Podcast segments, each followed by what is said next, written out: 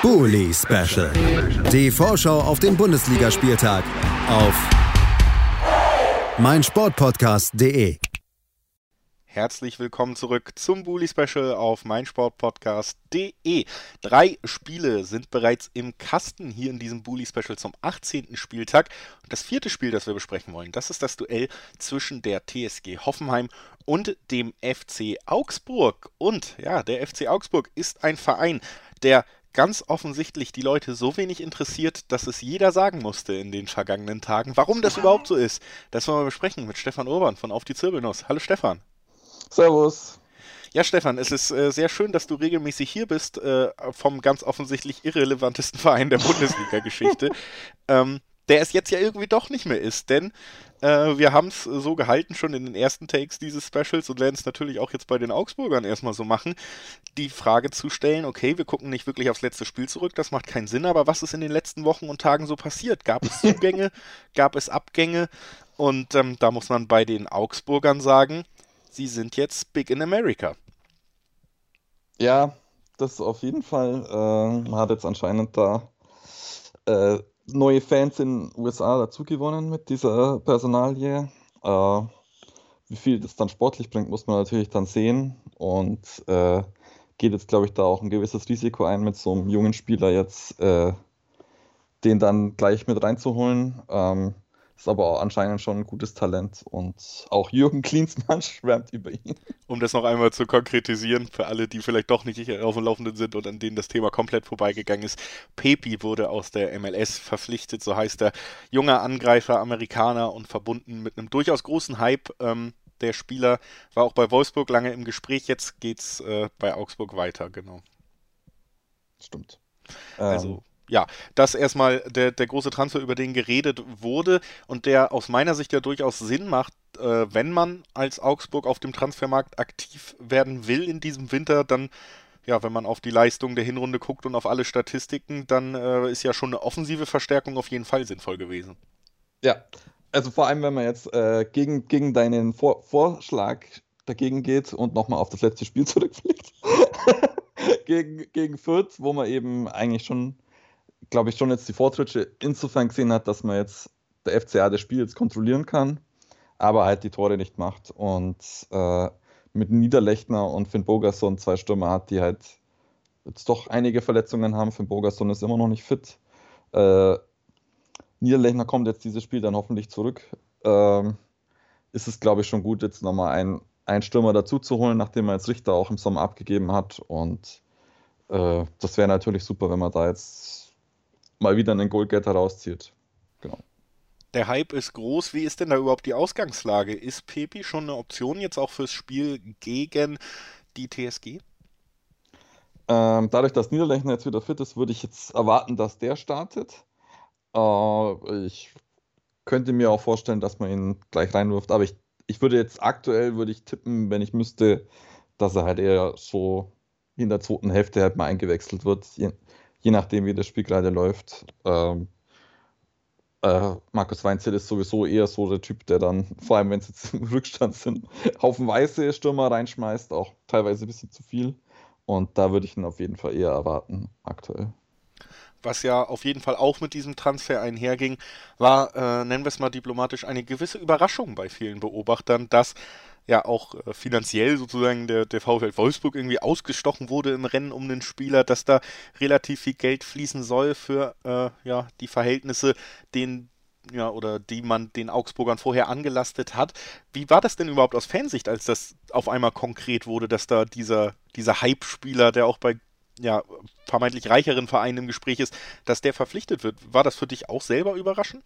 Das war auf jeden Fall überraschend. Vor allem, äh, die Summen haben sich ja so ein bisschen relativiert. Also Anfang hieß es ja 20 Millionen plus Add-ons. Und es hat sich jetzt irgendwie runter reduziert auf äh, 13 Millionen in Raten. In Raten muss man das dazu sagen. Und äh, plus Add-ons eventuell. Das heißt, äh, man würde jetzt einen Bruchteil von diesen 13 Millionen jetzt sofort zahlen und den Rest dann nächste Saison oder so oder vielleicht noch später. Ähm, man hat ja noch dann, also so, so wie es jetzt aussieht, es gibt dann auch keine Verbindung zum FC Bayern, so wie jetzt bei, bei Gnabry und Bremen damals. Und muss man jetzt mal schauen, ob man dann eventuell jemand abgeben muss. Und natürlich, was jetzt schon einige gesagt haben, dass es schon ein gewisses Risiko ist, natürlich. Also vor allem jetzt mit Blick auf die Tabelle, dass wenn man absteigt. Äh, es stand jetzt auch nicht drin, dass der jetzt einen Vertrag für die zweite Liga hat. Aber da hat man jetzt hoffentlich genügend Zuversicht, dass man einfach jetzt drin bleibt, vielleicht. Hoffentlich. Genau. Ein treffsicherer Angreifer kann natürlich aber auch der Gamechanger im im Kampf um den Klassenhalt sein, gerade in direkten Duellen. Du hast auch das Viertspiel angesprochen. Jetzt gibt es an diesem Wochenende kein direktes Duell. Es geht gegen die Mannschaft, die sich in den letzten Wochen stetig durch gute Ergebnisse da ganz oben mit gefestigt hat. Hoffenheim ist punktgleich mit dem Champions League Platz 4 auf Platz 5 gerade, hat äh, unter anderem auch ein 2 zu 0 Rückstand gegen Leverkusen drehen können vor der Pause. Also was man Hoffenheim nicht mehr vorwerfen kann, und das konnte man ihnen lange vorwerfen, ist fehlende Konstanz. Die scheint endlich gefunden zu sein und ähm, Dementsprechend sieht es gerade ganz gut aus für die TSG in der Tabelle. Auf der anderen Seite die Augsburger ein Punkt vom Relegationsplatz, zwei Punkte vom 17. Platz vor Bielefeld, also da in einer ganz gefährlichen Region unterwegs. Wie blickst du denn jetzt auf den kommenden Gegner und wie wichtig wäre es, mit drei Punkten in die Rückrunde zu starten? Ja, drei, drei Punkte würden uns auf jeden Fall auch einen Schritt nach vorne bringen, weil man auch, wenn man jetzt vor allem, wenn man jetzt noch auf die Punkte davor schaut, es ist auf jeden Fall wichtig, jetzt nicht zu verlieren, so jetzt noch den Schwung aus der, der Hinrunde noch so mitzunehmen, wo man ja jetzt die letzten paar Spiele zumindest jetzt nicht verloren hat. Äh, es ist aber schon so, dass man jetzt halt so nicht das Hinspiel wiederholen darf und muss halt äh, schon aufpassen, dass man eben nicht in die Konto läuft. Man ist hoffentlich jetzt äh, defensiv auch stabiler, auch wenn jetzt Oxford wegen fünfter gelben Karte fehlen wird. Äh, wird es eventuell zum letzten Mal die Viererkette sein. Ich denke, äh, wenn der wieder fit äh, mitspielen darf, wird mit Rovelo und Kai dann zusammen eine Dreierkette gebildet werden. Und äh, ich denke, da wird man dann jetzt diesmal noch ein bisschen vorsichtiger agieren und hoffen, dass man dann vielleicht mit Pepi dann die Entscheidung herbeiführt. Und äh, deswegen denke ich, wird man da jetzt eher so jetzt zuletzt auch, jetzt zum Beispiel auch gegen Leipzig, versuchen, das über das Spiel den Kampf zu entscheiden und halt über Konter irgendwie zum, zum Torerfolg zu kommen. Das also das Spiel, was wir von Augsburg erwarten können. Schwer wird es auf jeden Fall gegen eine zuletzt gut aufgelegte TSG. Lass uns noch gemeinsam tippen. Was glaubst du? Wie geht es am Ende aus? Also ich tippe 2-1 und Peppi schießt am Ende das Tor, damit äh, Twitter komplett explodiert. Man kann es bei sowas immer nur wieder sagen. Geschichten, die nur der Fußball schreibt. Und ich äh, ja, auch aus Erfahrung tendiere auch auf zu solchen Tipps, weil es dann doch öfter so kommt, oder zumindest äh, in der subjektiven Wahrnehmung, wenn man sowas erwartet, passiert es dann doch auch und die Sachen, wo es nicht passiert, verdrängt man schnell. Ähm, ja, ganz schwer zu sagen, wenn, wenn Hoffenheim an die Leistung anknüpft, die sie vor der Winterpause gezeigt haben, dann glaube ich, wird es sehr, sehr schwer für Augsburg.